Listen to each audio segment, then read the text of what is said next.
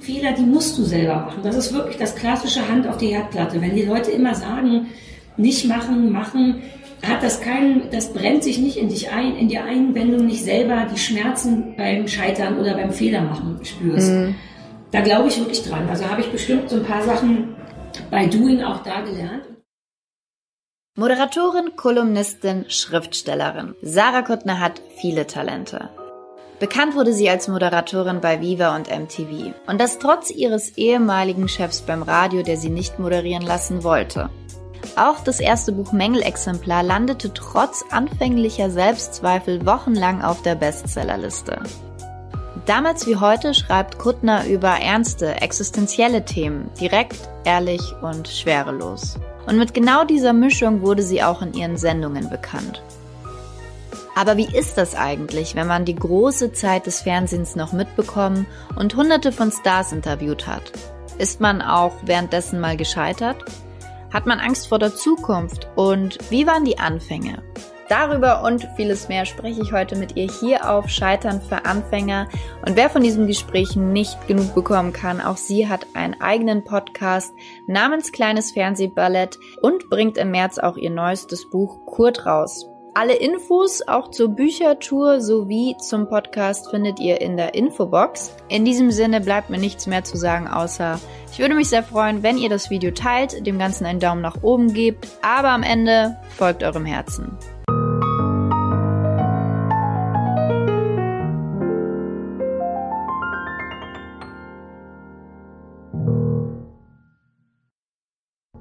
Professional Haircut for you. Alright, ja geil. Genau jetzt geht die Musik los. Herzlich willkommen bei Scheitern für Anfänger. Hier wird quasi schon jetzt gescheitert, live.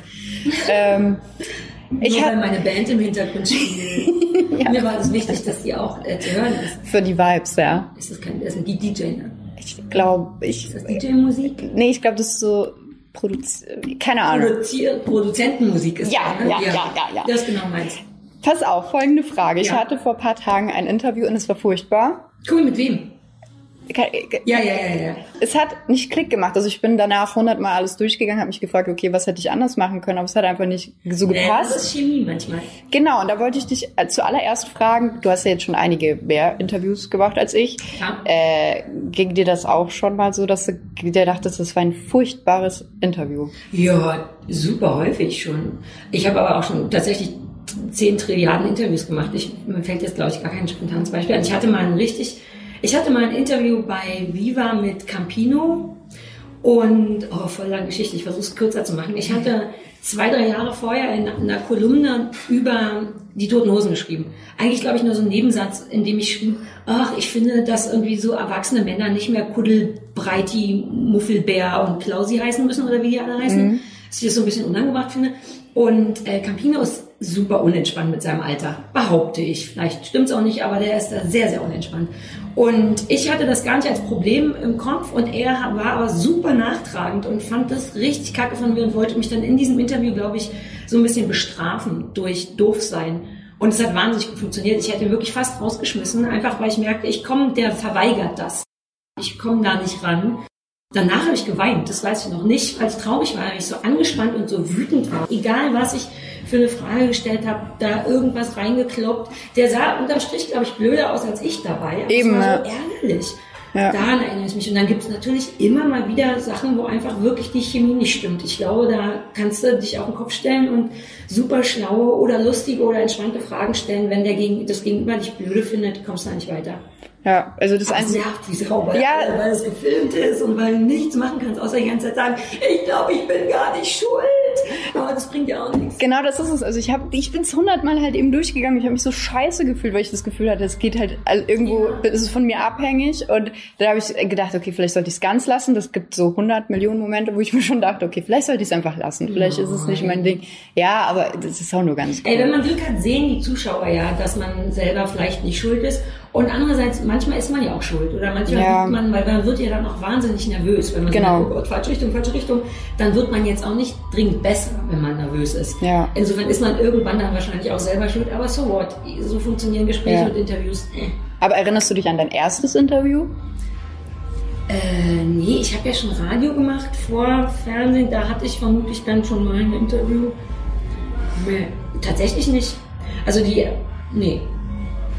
Nee, nein. Aber als du, nein. als du zum Fernsehen dann gegangen bist, MTV, glaube ich, wollte ich am Anfang nicht haben. Ja, das ne? war mein, mein, das war tatsächlich ein ganz geiles berufliches äh, Scheitern. Also ich bin vorher schon beim Radio gescheitert.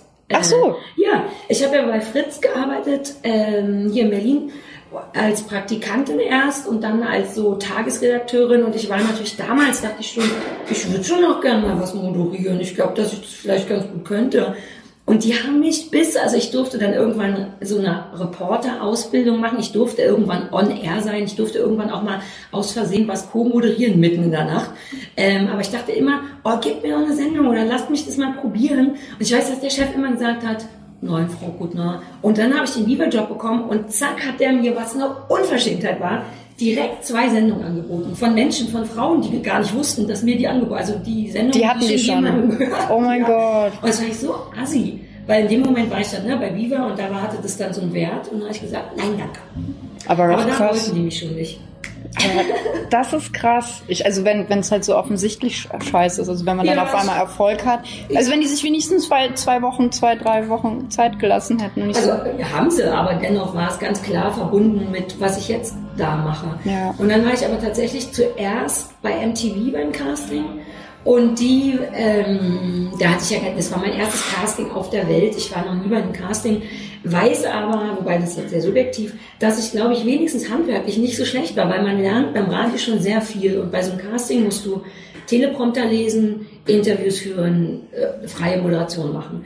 Und ich weiß, dass die mir so einen Promptertext gegeben haben über Eminem, das weiß ich noch, irgend so ein Eminem-Video anmoderiert, in dem aber ganz viel Zahlen waren, also eine Aufzählung von ganz viel Kram. Und die haben den Prompter immer viel zu schnell laufen lassen. Und ich habe sogar, super Profi, außerhalb des Kamerabereiches unten immer so gemacht, während ich moderiert habe. Um klar zu machen, ein bisschen langsamer. Ja. Haben die nicht gemacht. Ich glaube, das sollte vielleicht so ein Test sein. Das machen die bei Castings oft. Was passiert, wenn auf einmal... Äh. Aber ich kann die Moderation natürlich nicht auswendig, wenn da 800 Zahlen drin sind. Deswegen konnte ich da nicht improvisieren. Ich hatte so das Gefühl, dass die mich so auflaufen lassen. Und ich weiß, dass ich zurückkam in diesen Wartebereich. Und dann war da so ein sehr großes, sehr blondes, schönes Mädchen. Die kam auch gerade aus dem Casting. Und ich glaube, Markus Wolter oder wer immer damals das Casting gemacht hat, meinte zu ihr, ähm, also vom Aussehen passt es schon mal richtig gut und am Rest können wir ja arbeiten. Oh nein. Und da dachte ich, ah, okay. Oh nein. Geht gar nicht um, was man kann. Oder auf jeden Fall wollen die mich nicht. Und Ja. das war dann, da dachte ich auch, okay, dann bin ich doch nicht fürs Fernsehen gemacht. Aber es hat dann doch geklappt. Ich bin dann zu Viva gegangen und ich glaube, ich war dann da beim Casting, dachte ich schon, äh, die wollen ja die großen, blonden, schönen Mädchen. Ja. Ähm, die, und deswegen war ich vielleicht auch noch ein bisschen entspannter und dann wollten mich, das war gut.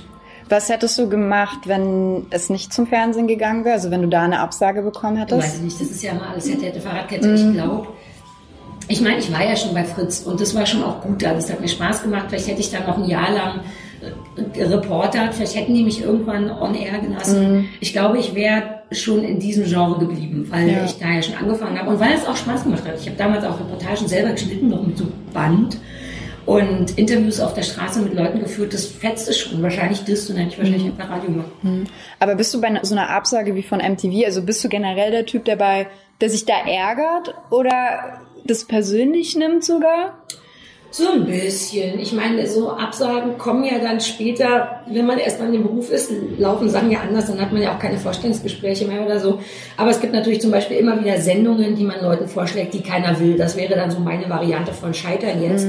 Und da ist man schon eingeschnappt. Also man weiß, dass das irgendwie Quatsch ist, dass es von so vielen Sachen abhängt, ob die meine Sendungsidee haben wollen oder nicht. Aber ein Teil denkt dann immer, ihr versteht es nur alles nicht richtig. Und, äh, und ein Teil denkt auch, die finden mich doof. Ja. Das ist schon irgendwie oll. Andererseits, wenn man dann versucht, das nicht so persönlich zu nehmen, dann weißt du auch, da geht es um Sendeplätze, da geht es um Geld, da geht es um gerade bei öffentlich-rechtlichen so viel Politik, da geht es unterm Strich kaum um die Sendung oder um diese Menschen. Bedeutet das, dass du deine äh, Sendekonzepte auch immer selber gemacht hast und dann zum Sender gehst damit? Ähm, nee, das ist sehr unterschiedlich. Leute kommen auf einen zu, dann Ja. ich, bin, ich bin super pingelig mit dem, was ich mache. Das ist nicht so schlau, weil dann hat man auch nicht so wahnsinnig viele Jobs. Ja. Aber ich denke immer, wenn da mein Name draufsteht, dann ist das schon wichtig, dass, das, dass ich mich danach nicht schämen muss. Ja. Ähm, deswegen sind alle Sachen, die an mich herangetragen werden, werden oft von mir dann nochmal, ja, aber das hätte ich gerne.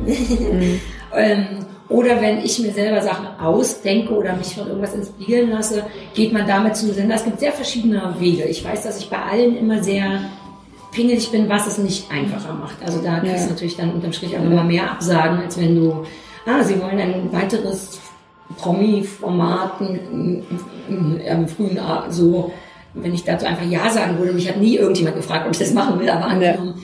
Dann wäre man, wäre ich jetzt vielleicht mehr im Fernsehen, reicher, berühmter, was auch immer, aber so funktioniert ich nicht. Ja, ja, ja. Das heißt, du hast Prinzipien so keeping it real oder, oder? Ja, also es geht gar nicht um so Realness, naja, wobei unterm Strich vielleicht doch, es klingt nur so affektiert. Ähm, ich, ich weiß sehr genau, was ich nicht will, mhm. leider. Ich wünschte, ich wüsste auch genauso doll, was ich will. Das ist oft nicht der Fall. Ähm, und das hat auch, auch oft was Negatives natürlich, ne? wenn Leute, ach, die fand ich Frau Gutmann will das nicht und das nicht und das nicht. Wobei ich gerade in so einem Moment, wo ich dann darüber stundenlang reden kann, was ich alles doof finde, kommen mir dann aber ganz gute Ideen, wie ich es gerne anders hätte. Und daraus kommen oft auch schöne Formate. Mhm. Ähm, also zum Beispiel auf Bambule, ähm, Kuttner plus zwei war so eine Sache, die meine Idee war. Die hatten mir, ZDF Neo hatte mir eigentlich was ganz anderes vorgeschlagen. Die wollten Talk, aber das war dann so im Studio und ich dachte so, nee, lass uns irgendwas machen, wo Leute lockerer werden und beim Essen werden Leute lockerer und dieses ganze Ding von Küche und unbedingt Essen und so, das war schon meine Idee und das hat auch richtig gut funktioniert. Mhm. Also jetzt gar nicht notgedrungen quotenmäßig, sondern genauso wie ich mir das gedacht habe. Wenn Leute an einem Tisch sitzen, auch nicht zu zweit, sondern zu dritt, öffnen die sich irgendwann. Die saufen ein bisschen was, jeder hat eine Wurst im Gesicht, alle sehen gleich doof aus beim Essen und zack, öffnen sich Leute mehr. Also gegen Ende haben uns echt Promi-Gäste abgesagt, weil sie Angst hatten, dass sie zu viel erzählen würden. Und das war natürlich total geiles Kompliment. Ja, voll. Und da, das funktioniert dann, aber ja.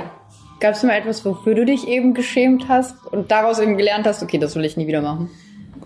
Eine ganze Sendung oder, oder oder einzelne Sachen in meinem Leben? Einzelne Sachen. Weil ich glaube, Sendung kann man jetzt nicht behaupten, dass du dich für irgendwas da schämen musst, oder? Nö, nö. Also es passieren einem natürlich dadurch, dass ich dann schon versuche, oder ich bin auch gar nicht so irre gut, jemand anders vor laufender Kamera zu sein. Ich bin natürlich schon einen Ticken professioneller und einen Ticken weniger privat, aber ich kann jetzt nicht so richtig gut jemand ganz anderes sein. Das ist, glaube ich, auch Teil das ist was Gutes, glaube ich, und vielleicht auch irgendwie Teil von, von meinem Erfolg. Ähm, aber es gibt natürlich Momente, wo ich dann, während ich ich, ich bin, denke, oh, das war gar nicht so schlau, so viel ich muss ich vielleicht gar nicht sein. Andererseits muss ich das oft machen, um aus Interviewgästen kriegst du vor allem dann viel raus, wenn du sagst, ich bin auch, ich bin auch nicht perfekt. Hm. Also ich habe äh, ich weiß gar nicht, ob das die Frage beantwortet, aber wenn wir zum Beispiel über Drogen nehmen, ja oder nein geredet haben oder Depressionen oder was, bei Kunden plus zwei macht es Sinn und ist auch nur fair als Interviewer zu sagen, ich zum Beispiel, weil dann fühlt der andere sich nicht so nackig, nicht so ausgefragt ja. und so weiter und so fort. Ähm, das ist nicht die Antwort auf deine Frage, die ich vergessen habe. Was war deine Frage? Ob du dich geschämt hast. Ach naja, wobei, es gab dann da tatsächlich ein paar Momente, wo ich dachte, ach, das so offen muss man jetzt vielleicht auch nicht sein. Ähm, ich habe auch eine Menge Sachen, die würde ich ungern wiederholen, weil ich ganz froh bin, dass sich keiner mehr daran erinnert. Mhm. Aber ich habe so zwei, drei Sachen auch gemacht, wo ich dachte, Alter, also auch on air, da hätte es richtig Ärger für geben können. Ja. Das ist einfach doof. Meine Band kommt jetzt nur, falls du dich wunderst. Wir müssen gleich noch diese Produktionsmusik aufnehmen, von der wir jetzt sprachen. Hey guys! Ja, schon. Ähm, just take a seat. Ähm, ich mache gleich noch was mit den Drums. What did you say? What did you say? Uh, sorry, can you please... Uh äh, Türe geschlossen. du hast dich geil vor dem Verb gedrückt. Yes. Can you please bye bye? Fair enough. Ähm, ja, also ich habe mich, glaube ich, ein paar Mal in meinem Leben schon geschämt und die ganz schlimmen Sachen sage ich lieber nicht, weil ich froh bin, dass sie irgendwo verbo mitgegangen sind. Ähm, und andere Sachen fallen mir, glaube ich, nicht so richtig ein. Gerade konkret. Wenn, wenn ich, also ich kann mir nicht vorstellen, zum Fernsehen zu gehen, weil ich es für sehr unrealistisch halte, weil ich, also ich glaube, es bewegt sich jetzt alles mehr so Richtung Internet, was ich mir gar nicht jetzt so sehr gewünscht habe, weil ich glaube, ich bin so genau in diesem Generationsding schon ein bisschen Internet, aber halt Fernsehen wäre auch cool gewesen. Ja, also man, also man hat nicht so wirkliche Ziele im Internet. Also so Millionen Abonnenten reizen mich. Ist auch schwieriger, glaube ich. Eben. Oder anders schwierig vielleicht nur. Ich meine, es ist auf der einen Seite einfacher, weil jeder kann, aber. Je bekannt werden oder einfach damit Geld verdienen, ist wahrscheinlich schwieriger. Eben, und wenn ich jetzt gebucht werden wollen würde oder so, dann gucken die Leute auf meine Reichweite und auf meine Follower, was auch nicht viel mit der Leistung zu tun hat. Das ist dann meine Blondine. Weißt aber du? es hat vielleicht ein bisschen was mit der, also ich meine, Leute folgen dir auch nur dann, wenn sie sich irgendwie gut finden. Ja. Wobei. Und wenn ich Bikini-Fotos poste. Postest du Bikini? Nein, ich habe es vor Ich sehe kurzem. nicht so gut aus im Bikini. Nein, Ich ich habe das nur zum Joke gemacht und hab so wollte beweisen, dass es nicht davon abhängig ist, ob man es ist davon Oh, es abhängig. ist genau davon abhängig. Ja. ne? Ja, das ist mein Problem mit Instagram. Ich bin da ja erst seit einem knappen Jahr. Mhm. Und wenn ich ganz ehrlich bin, bin ich dann nur, weil ich denke, das ist, was die jungen Leute von heute machen. Und wenn man gerade keine Sendung hat und irgendwie Facebook interessiert gar keine Sau mehr, Twitter liebe ich. Ja. Mit Worten. Ich bin wirklich mehr eine Frau der Worte als der Bilder. Ich will, ich fotografiere mich nicht gerne. Ich sehe auch oft nicht so, finde ich nicht so, ich bin eher, wie heißt das, telegen statt fotogen. Ich sehe oft merkwürdig aus. Ich bin mir dann auch zu fein, gut auszusehen. Weißt du, zu eitel für Eitelkeit quasi. Mhm. Ja, ja, ja. Sprich, es kommen immer nur merkwürdige Fotos. Ich glaube, das allererste Foto auf Instagram, was ich gepostet habe, waren die Appenhoden meines Hundes. Weil ich dachte, gleich mal den Geschmack hier klar machen. Gleich mal die Richtung, in die es gehen soll, klar machen. Jetzt sagt das sind die Hoden danach. ähm, äh, aber die Leute wollen das. Wenn ich Mhm. dann ab und zu doch mal ein Foto mache, auf dem ich tatsächlich gut aussehe, schäme ich mich wie sauer. Ich denke, oh, jetzt mache ich voll diese Insta-Nummer und die Leute so, bing, Bing, bing, ja. Ja. Das ist traurig. Ne? Ja, voll. Aber das ist jetzt auch so ein Instagram-Problem. Und dieses Internet, ich, das läuft auch nicht mehr. Ich Hm. bin auch im Fernsehen groß geworden und damals haben die Leute schon immer gesagt, ey, bald gibt's kein Fernsehen mehr. Internet ist der heiße Scheiß. Das ist aber zehn Jahre lang gar nicht passiert. Aber jetzt ist es tatsächlich soweit. Hm. Und ich bin gar nicht vorbereitet. Ich habe gar keinen YouTube-Kanal. Ich, dabei könnte ich, ich hätte vielleicht sogar Reichweite und dann denke ich, nein, das ist aber irgendwie nicht das richtige Fernsehen mit Kamera. Genau, ja. Und mit Mikrofon. Und ich bin wie eine Omi. Ich bin jetzt 39 und bin so, das, das, dieses Technische, das sollen die anderen mal machen. Ja, aber das heißt, du machst dir darüber Gedanken. Ach, ab und zu, wenn ich so gar keinen Job habe und man denkt, ach, ich würde schon, also ich meine, ich habe natürlich den Podcast und ich schreibe ein Buch gerade und man verdient schon Geld, aber meine Ursprungs, mein Ursprungsjob ist schon eigentlich Fernsehen und den mache ich gerade nicht. Und es gibt Momente, wo ich denke, ey, warum nicht wirklich? Ich habe sogar einen YouTube-Kanal, fällt mir gerade ein, ich mache da nur nichts. Ähm, vielleicht sollte ich mal, dann bin ich aber gleichzeitig so ein bisschen unehrgeizig und faul. Ich scheitere oft an mir selber tatsächlich. Ja. Ich scheitere gar nicht so oft an der Welt und den Menschen, sondern daran, dass ich denke, oder ich gucke mal eine Folge Friends.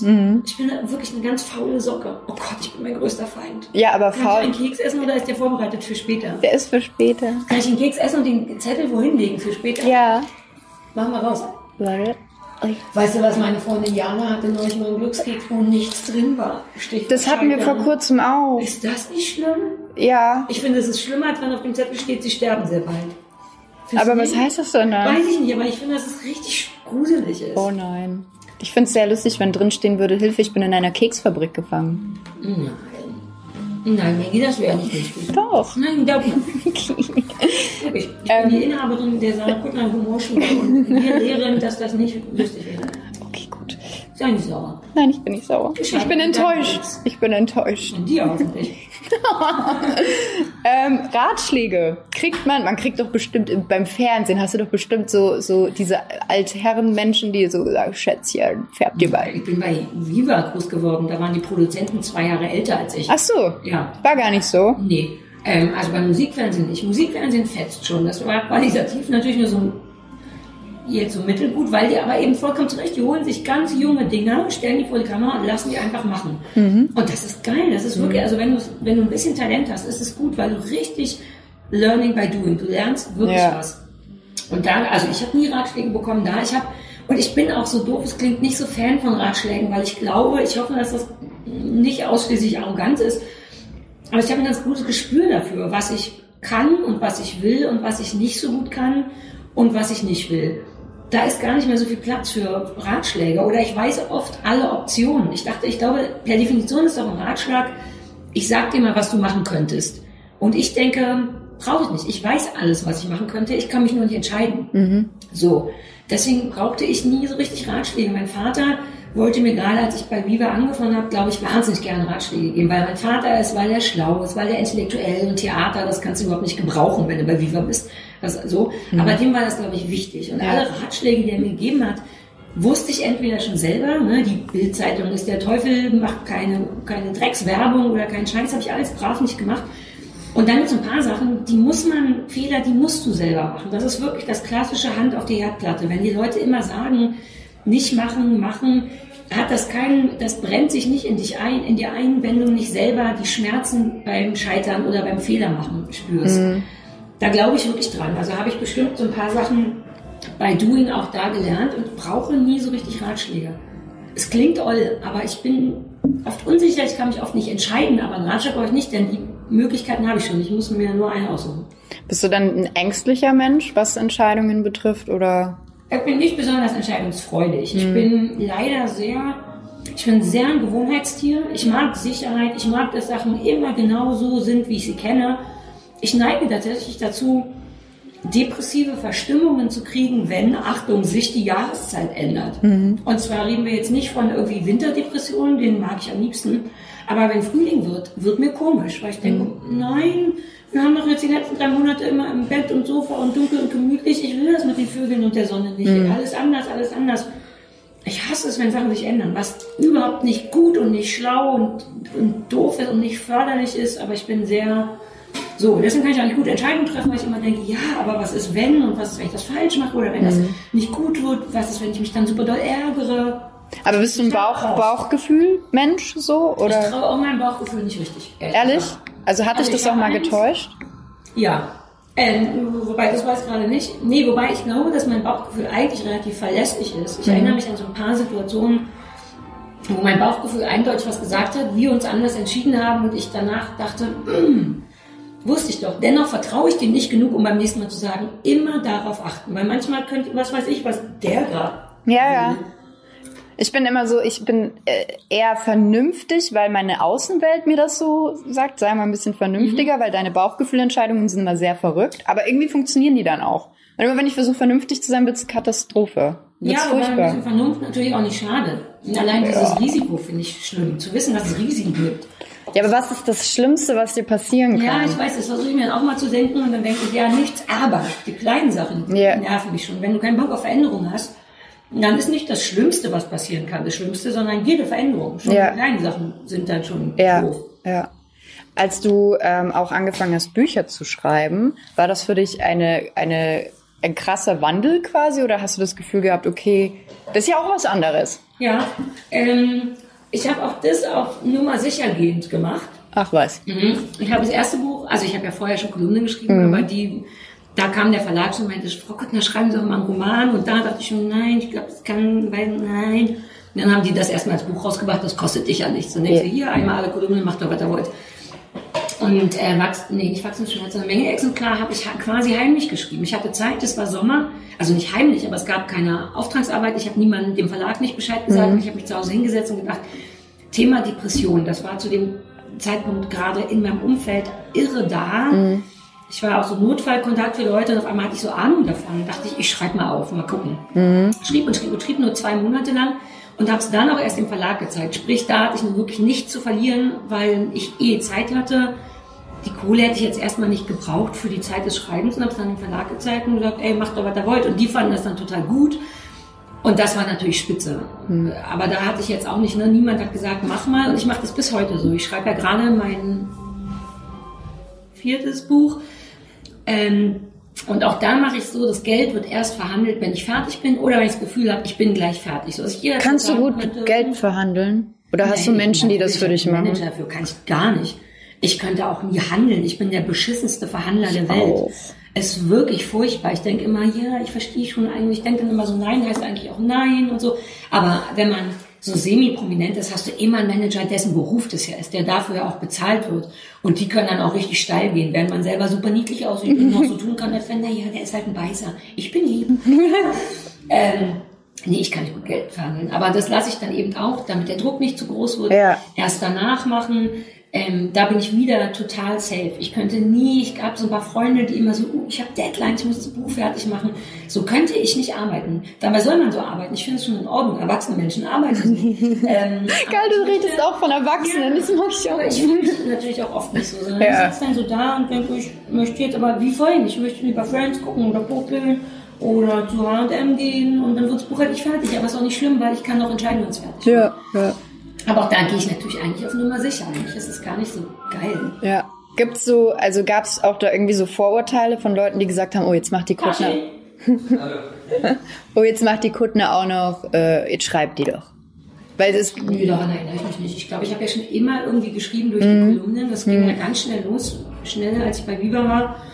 Ähm, ich habe nicht, also ich meine, in irgendeiner, ich meine, irgendjemand findet einen ja immer doof. Und bei mir ist es, glaube ich, ganz klar Hälfte, Hälfte. Die Hälfte findet mich wirklich cool, die andere Hälfte findet mich unfassbar anstrengend und blöd da ist immer irgendjemand dabei, der sagt, denn das ist doch, Schuster bleibt bei deinen Leisten. Aber ich denke so, das ist eine meiner Leisten. Ich kann es gut. Ich war in der Schule gut im Schreiben und Sprechen. Ich kann generell mit Worten gut. Ob ich das jetzt aus dem Mund raus mache oder aus dem Finger raus mache, macht mhm. keinen Unterschied. Ja. Ähm, also das haben Leute gesagt, aber das war mir egal. Also ja. ich könnte machen, es nennen mir eine Sache, es gäbe nichts, was alle Leute gut fänden. Ja. Nichts. Ja. Selbst wenn ich mein gesamtes Geld irgendwohin spenden würde, selbst da würden noch Leute sagen, ja, äh, aber an Tierschutz hätte es auch gehen können. Oder was auch immer. Also da darf man gar nicht und, und, also lässt sich Kritik dann kalt? Nein, null. Aber ich, ähm, ich führe sie mir einfach nicht zu Gemüte. Ich habe ja. schnell gemerkt, dass mich das vernetzt, dass mich das noch unsicherer macht, als ich oft schon bin. Also gar nicht unsicher im Sinne von, äh, alle finden mich doof, aber ich denke natürlich nicht, dass ich richtig, richtig derbe geil bin. Ich weiß, dass ich eine bestimmte Sache drauf habe, die nicht viele Leute drauf haben. Aber ich denke natürlich trotzdem, äh, sehe ich doof aus dabei, hätte ich das schlauer, anders, besser machen können. Ähm, wenn dann, ich glaube, ich habe das beschlossen, als ich mit Roger Willemsen vor 80.000 Leuten in Rostock irgend so ein Ding moderiert habe. Ich irgendwas sehr, sehr Gutes, irgendwas mit Afrika. Ja. Deine Stimme gegen Armut, glaube ich. Haben wir beide moderiert wir waren beide super albern, wir waren beide nicht sicher, wie wir das finden. Und danach waren wir so entspannt und haben uns zusammen, ich weiß noch, dass wir zusammen saßen und dachten, das haben wir in Süd gemacht. Ich bin nach Hause gefahren und dachte, weißt du was? Dafür, dass ich so aufgeregt war und schlimme Liebeskummer hatte übrigens, habe ich das richtig gut gemacht. Und dann lese ich blöde Kuh, google ich mich tatsächlich selber und da sind irgendwie acht Stimmen, die sagen, das war vollkommen gut. Und eine, die sagt, nee, nee, nee, nee, nee. Und wie ist es? Man glaubt der einen Stimme und denkt, ah, ich war doch nicht gut.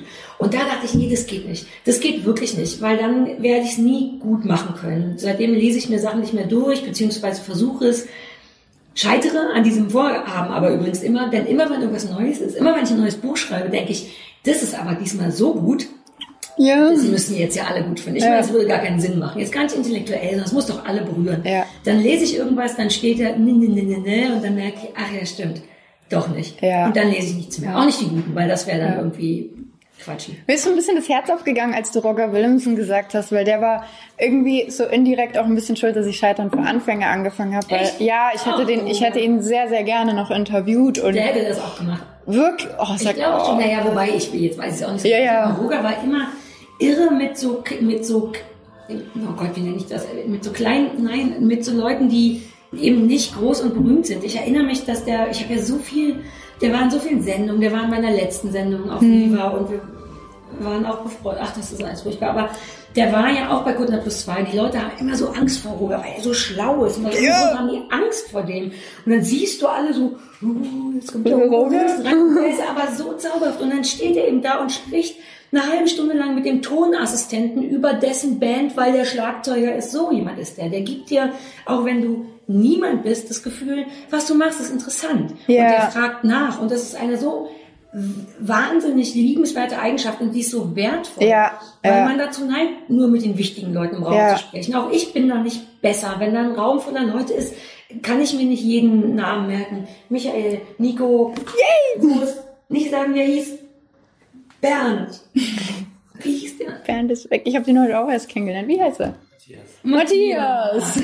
So, ähm, darin bin ich auch nicht gut. Und Roger ist gut. Roger ja. sieht, dass die Leute, oder war gut, hat, sieht, dass die Leute vielleicht sogar Angst haben und gibt ihnen sofort das Gefühl, nur weil ich zehn Trilliarden mal schlauer bin als du, bin ich kein besserer Mensch. Ja, ja, das ja. ist so toll. Krass, ne? Das war Roger. Ja. Das war die wertvollste Eigenschaft von dem. Ja. Ich finde, er hat für mich so ein, also ich bezeichne ihn als Dinosaurier. Ich habe so das Gefühl, dass das so eine ganz einzige... ausgestorben? Ja, irgendwie, also kennst du jemand anderen, der so drauf ist? Ich nicht. Also ich kenne ja, ihn, also ich habe ihn ja nicht persönlich. Dinosaurier. Dinosaurier klingt immer so, ich meine, dann ist Jürgen von der Lippe auch ein Dinosaurier. Weißt du, Leute, die einfach schon super lange, das ist doch die Definition von Leute, die super lange im Showbiz sind. Ach so, nee, so meinte ich das gar nicht. Eher so nach... Du meinst eher so schuppig und... Nein, Nein, nee, selten ist ja auch nicht richtig. Es gibt ja keine. Nicht Dino vorhanden. Ja. Und das trifft auch wieder. Ja. Hast, wann hast du das letzte Mal was abgebrochen? Oder brichst du gerne Sachen ab oder bist du so einer, der alles durchzieht? nee, das ist lustig. Ich bin jemand, der alles durchzieht, aber super schluderig, wenn ich den Bock verliere zwischendurch. Ich wünschte, ich wäre anders. Ich bin ungeduldig. Ich bin jemand, ich mache ja viel Gartenarbeit. Ich mache viel auch so, komm, im Schuppen sind noch Holzreste, warum sich nicht einen Tisch bauen für hinten? Und dann habe ich immer so richtig Bock, so sehr, dass ich zum Beispiel nie mehr Arbeitskleidung anziehe. Weil ich denke, ach komm, ich will das sofort machen. Ich habe keine Zeit noch Schutzhandschuhe anzuziehen was zur Folge hat, dass ich dann erstens komplett rumsaue, mir Klamotten kaputt mache, mir irgendwo wehtue, sowas wie Brombeeren schneiden. Klar habe ich Handschuhe dafür, aber jetzt stehe ich schon vor den Brombeeren, da gehe ich doch nicht noch Handschuhe holen. Und zack, hier überall Kratzer von den Brombeeren. Ich bin wirklich ein, ein ungeduldiger Idiot, mhm. was aber eben auch zur Folge hat, dass ich schnell die Freude verliere währenddessen, weil ich denke, ach, das dauert ja doch länger, länger als ich dachte. Und ich will es natürlich fertig machen, mache Sachen dann aber oft schluderig fertig, was mhm. auch nicht geil ist wow, ich bin kein guter Mensch. Aber wann hast du denn konkret mal was abgebrochen? Hast du irgendwie so ein Hobby angefangen? Also ich habe nee, ich habe jetzt, ich bin ja froh, dass ich die Zahnspangen noch drin habe. Drück's mir die rein. hast du abgebrochen, ne? Ich habe sie ja, noch nicht abgebrochen. Das ist doch erst zehnte Woche. Ich muss noch, das ist Nummer fünf. Da war ich auch noch, da war ich auch noch am Start.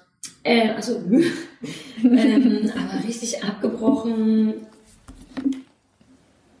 fällt mir gerade nicht ein. Es wird Sachen geben. Ich will nicht behaupten. Also wie gesagt, ich verliere ja schnell die Lust. Ich mhm. finde dann aber auch immer so Ausreden.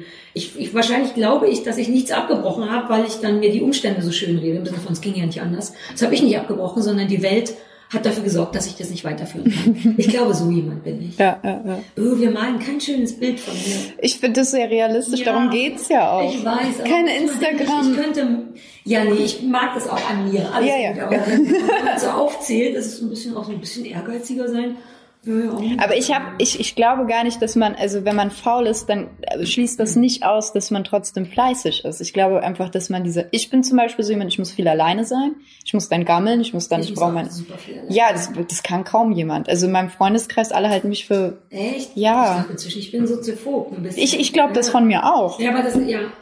Oder nur so sehr ausgewählte Menschen. Ich genau. kann nicht gut lange Zeit mit Menschen verbringen.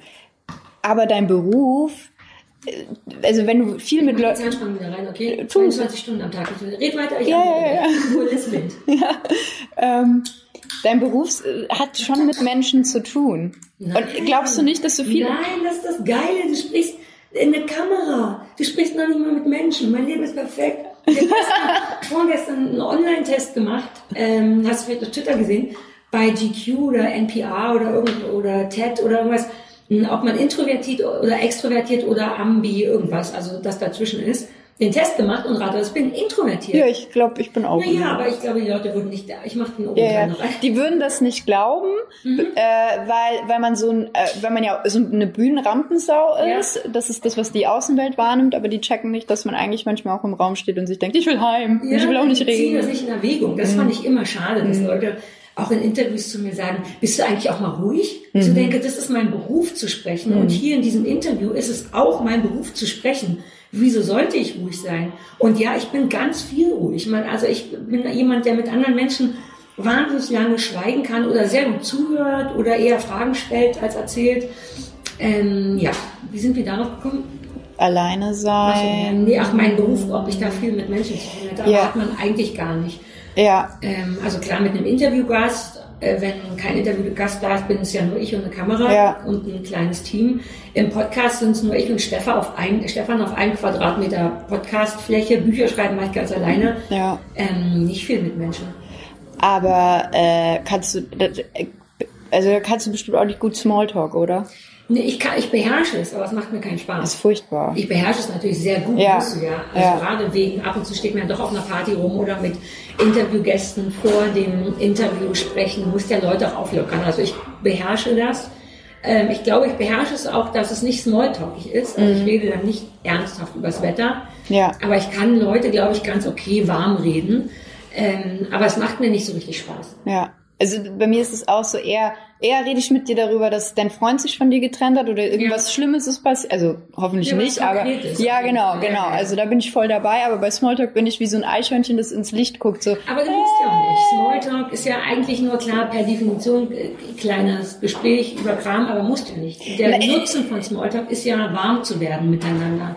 Ja, aber auf diesen ganzen Veranstaltungen, wo man irgendwie connecten soll, was ich furchtbar finde, also ich kann auch nicht connecten, Ja. setzt das ja das voraus, dass man irgendwie so, Du äh, dir doch aussuchen, äh, auf welche Art du Smalltalkst. Du musst ja nicht sagen, puh, ganz schön heiß hier. Wobei man kann auch sagen, ganz schön heiß hier, aber man kann danach über Schweißflecken, Klamottenauswahl darüber reden, dass es im Sommer besser ist, Baumwolle zu tragen als Polyester, weil Baumwolle kühlt durch den Schweiß. Irgendwas.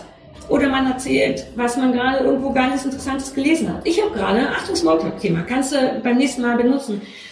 In der Natur, bei Pflanzen, glaube ich nicht, bei Tieren gibt es die Farbe Blau als Pigment so gut wie gar nicht. Gar nicht. Alles, was Dies- du blau siehst, auch blaue Augen, ist nur blau aufgrund der Struktur des zum Beispiel Auges, so dass das Licht so gebrochen wird, dass es blau aussieht. Oder blaue Schmetterlinge haben keine blauen Pigmente, sondern die Struktur von deren Flügel ist so komisch, dass das Licht blau reflektiert wird. Blau gibt's in der Natur nicht. Aber wie sieht's dann dann Du kannst aus? jetzt nicht noch weiter fragen. Okay, gut. Wir reden hier nur von Smalltalk.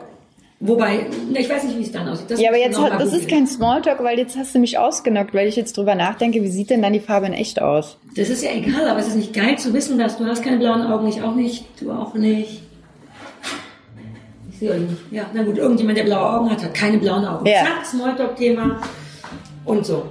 Man muss ja nicht Wetter und hm, hast du schon was gegessen, Säppchen, muss man Ja, ja, nicht. Du kannst ja. ja selber bestimmen, was dein Smalltalk ist. Okay. You go, girl. Yes. Huh.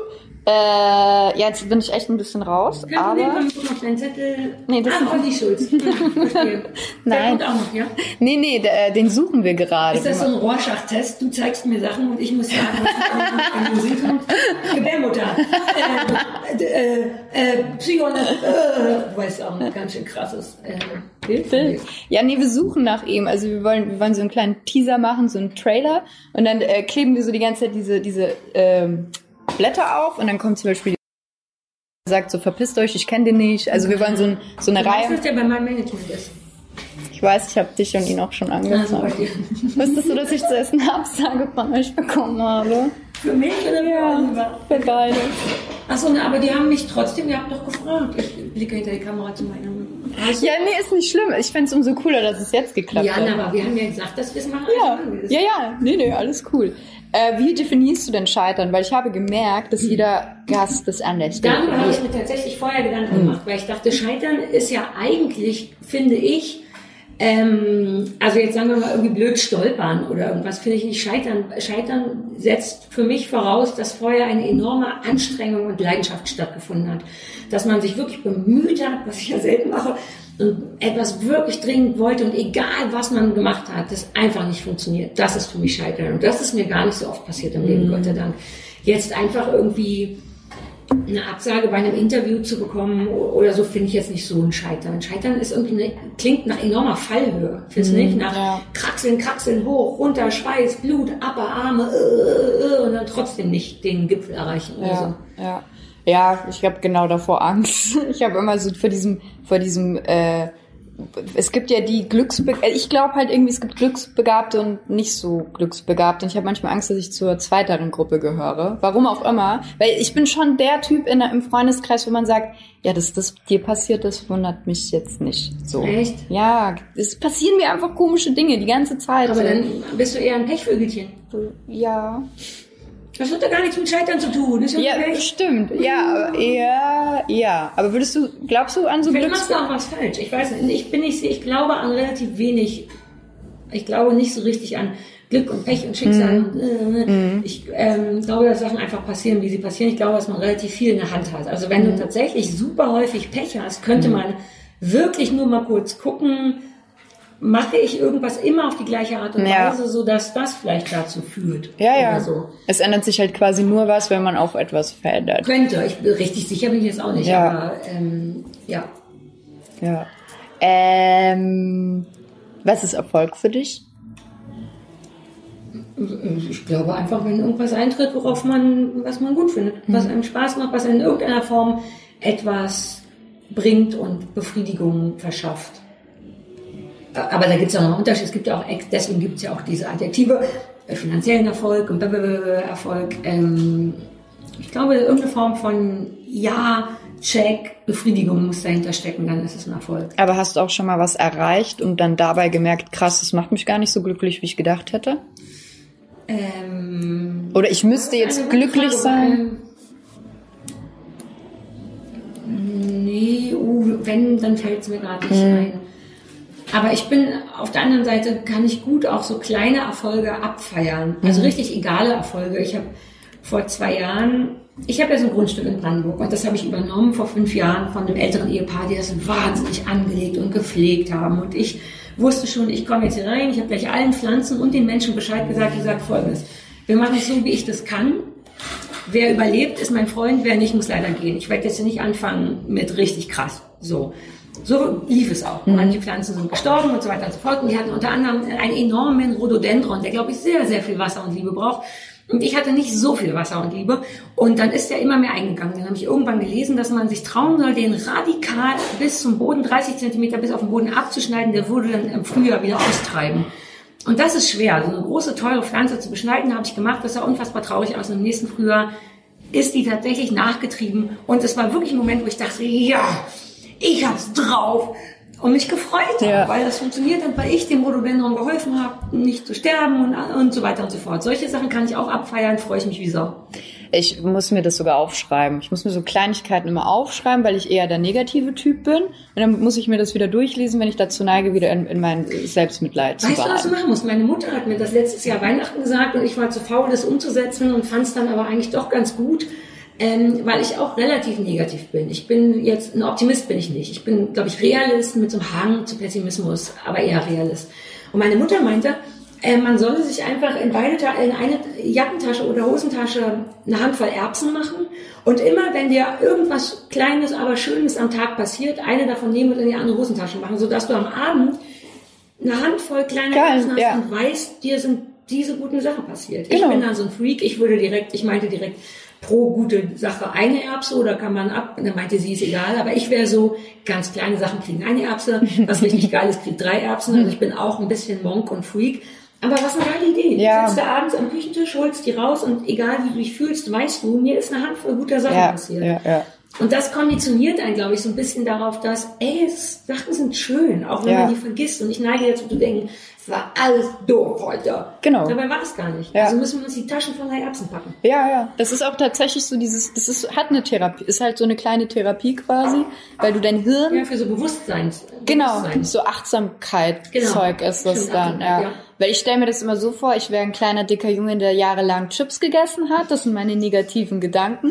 Und ich kann ja nicht von einem Tag auf den anderen abnehmen. Also ich muss mir das wieder antrainieren, dass ich wieder positiv werde. Aber du bist so ein schöner kleiner dicker Junge. Danke! Meine Freunde nennen mich Fetti 89. Wirklich? Ja. Aber du bist doch gar nicht fett. Ja, aber sie behaupten, ich wäre es, weil ich früher sehr viel essen konnte und es ist nichts passiert. Ja. Und äh, dann haben die gesagt, ich bin so wie Jack Black in diesem Film, wo er eine Freundin hat und die ist immer dünn in seinen oh, Augen. Das ist einer der beschissensten Filme. Ich kenne ihn gar nicht so gut. Ich habe ihn glaube ich nicht gesehen, aber die Idee allein, haha, dicke Frauen. Ja Ja, die, ja, aber meine Kumpels. Meine Kumpels sind auch nicht gut. Ja, vielleicht musst du auch neue Freunde dir suchen. ich habe wirklich das Gefühl. auch, ja, ich kann. auch die Schulz dein neuer Freund sein. Der ist ein ganz herzlicher Mensch. Das glaube ich sofort, das glaube ich. Äh, Gibt es einen Moment, äh, man sagt doch immer, man soll nie seine Heroes treffen. Ja, das stimmt auch, finde ich. Ja? Ja. Naja, ist nicht schlimm, aber es macht dich nicht zum guten Interviewer, finde ich. Mhm. Ich habe mal Travis getroffen. Ich war damals, Travis war so mein erster Ausflug in richtige Musik. Damals, als ich in England gewohnt habe, also die Band Travis, ähm, habe ich geliebt, geliebt, geliebt, geliebt, geliebt. Und dann hatte ich im Interview bei Viva und ich glaube, ich war jetzt nicht so schlecht, aber ich war zu sehr Fan. Du kannst nicht gut. Man sitzt die ganze Zeit da und denkt innerlich, ich finde euch so gut, ich will, dass ihr mich für immer lieb habt. Das, äh, was ja auch unangenehm ist eigentlich. Ähm, ich finde das nicht gut. Ich finde nicht, weil man von denen enttäuscht ist. Ich glaube, darauf basiert eigentlich dieses ja. äh, Saying. Aber ich finde, man macht keinen guten Job, wenn man zu sehr Fan ist. Ich finde es auch nicht gut, Freunde zu interviewen. Ist immer schwierig, weil du eigentlich alles weißt über die. Ja. Und Roger hat auch mal zu mir gesagt, ich finde, dass das genau richtig ist, ist nicht immer umzusetzen, aber dass man eigentlich in einem Interview nur Fragen stellen soll, auf die man nicht die Antwort weiß. Mhm. Wenn du kurz nicht gehst, wird das bei dir nicht und bei mir auch nicht. Mhm. Genau, denn man sucht natürlich interessante Sachen, will, dass derjenige die nochmal sagt, fragt dann Fragen, damit man die interessante Antwort nochmal kriegt. Oder man will dann nochmal detaillierter darüber reden. Alles gut, mache ich auch. Mhm. Aber eigentlich muss man, wenn man ehrlich ist, nur fragen, wenn man nicht weiß, wie die Antwort ist. Das finde ich ganz toll und richtig. Das geht bei Freunden aber nicht. Deswegen ist es schlecht. Ja, aber das würde meine Theorie bestätigen und somit meine Arbeitsweise jetzt endgültig äh, revolutionieren, weil ich wollte eigentlich auch nie recherchieren. Aber dann haben alle gesagt, du kannst du nicht unvorbereitet zu einem Interview gehen. Doch, kannst du. Es kommt ja auch darauf an, was du. Sonst kannst du das Interview auch einfach ohne den Menschen schreiben, wenn du ihr alle Antworten weißt. Eben, und es ist mir auch so unangenehm, weil man merkt ja auch, worauf will der andere hinaus. Ja, es ist auch nicht so schlimm. Das ist nicht durchzusetzen, mm. das nie zu machen. Mm. Also allein du hattest mindestens schon zwei Fragen, wo du die Antworten mm wusstest. Ja. Das, ähm, das geht klar, zumal man daraus ja noch weiterspinnen kann. Man mm. muss ja nicht nur die Antwort abfragen, sondern man kann ja davon da auch noch weitergehen. Aber ich mochte trotzdem, weil das die ehrlichste Form ist. Ähm, und ich habe dann irgendwann bei Kuttner Plus 2 mich wahnsinnig viel vorbereitet am Anfang und dachte irgendwann, nee, das ist irgendwie doof, dann frage ich ja wirklich nur ab, was ich weiß. Also habe ich es nicht mehr gemacht, wobei wir auch nie absichtlich keine biografischen Interviews geführt haben, sondern ne, was hältst du von Drogen? Wie findest du Kinder? Wie sah früher Abendbrot bei euch aus? Mhm. Fragen, die ich wirklich nicht beantworten konnte und die die vielleicht auch noch nicht oft gestellt bekommen haben um darauf zurückzukommen, geht das bei Freunden nicht gut ähm, und bei, bei Heroes im Grunde auch nicht, weil man auch viel über die weiß. Mhm. Ähm, es hängt aber auch davon ab, für wen du Interviews machst. Du musst ja manchmal trotzdem Fragen stellen, die immer wieder gestellt werden, weil dein Leser, Zuschauer oder so die Antwort vielleicht noch nicht kennt. Das fand ich immer schwierig, wenn Leute gesagt haben, äh, ja, aber unsere Leser äh, interessiert das. Und dann denke ich, echt, müssen wir zum 800. Mal darüber reden, aber manchmal ist es halt so. Ja, ja, ja. Äh, was würdest du deinem 16-jährigen Ich sagen?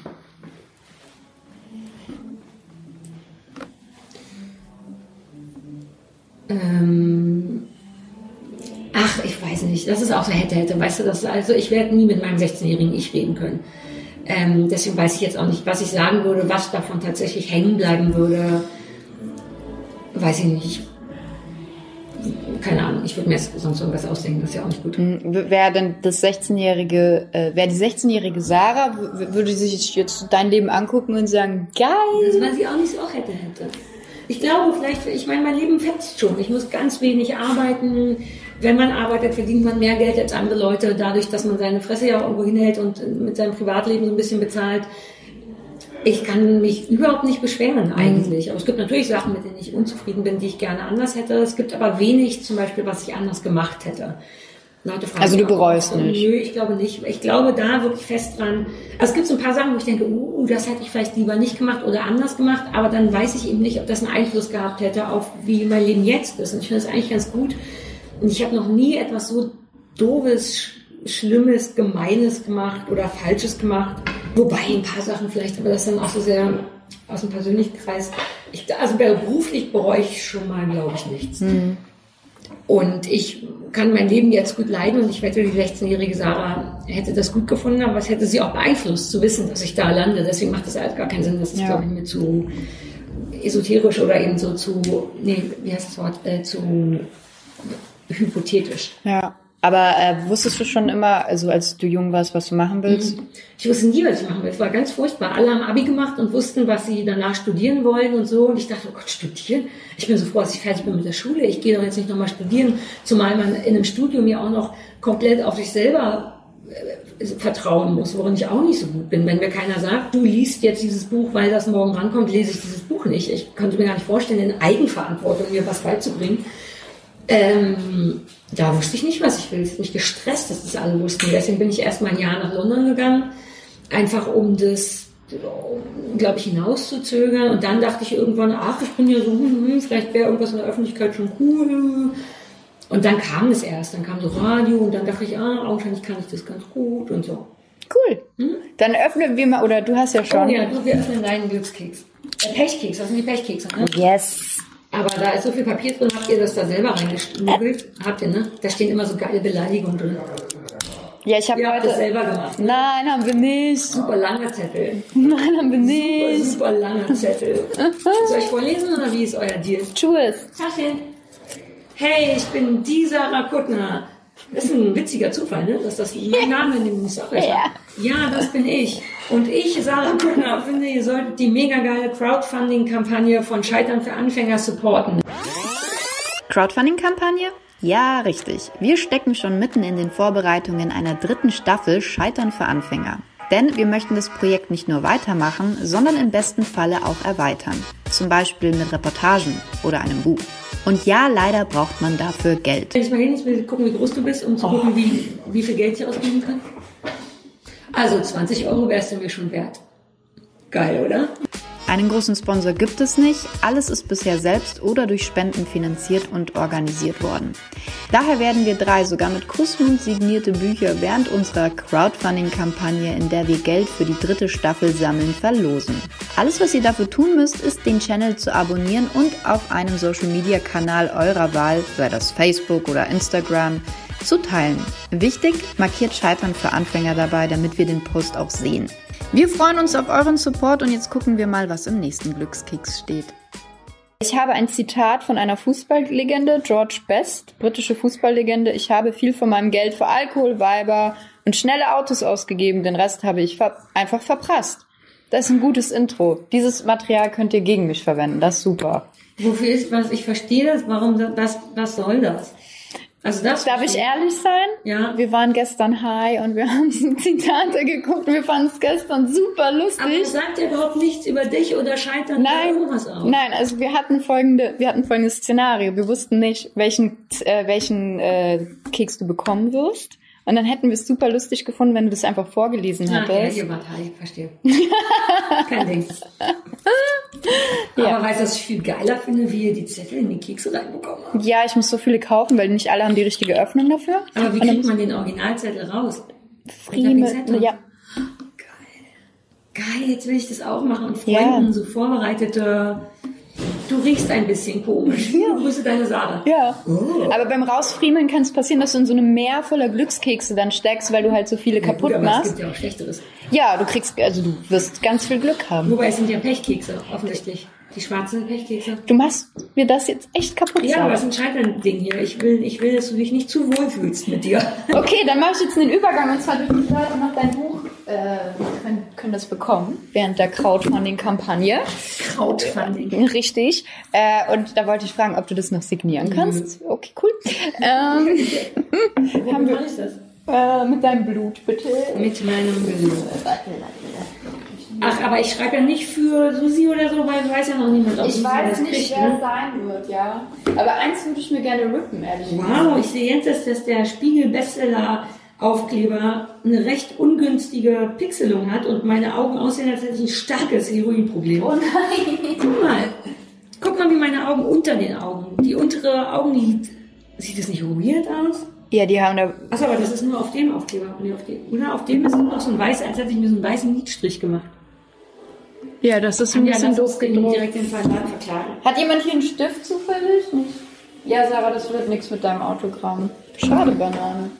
Guck mal, ich trage ja nie Lippenstift. Und jetzt habe Ah, ich ist Lippenstift und jetzt habe ich so was Erotisches gemacht. Ja. Und noch so Fett, Kinnfett auch Geil.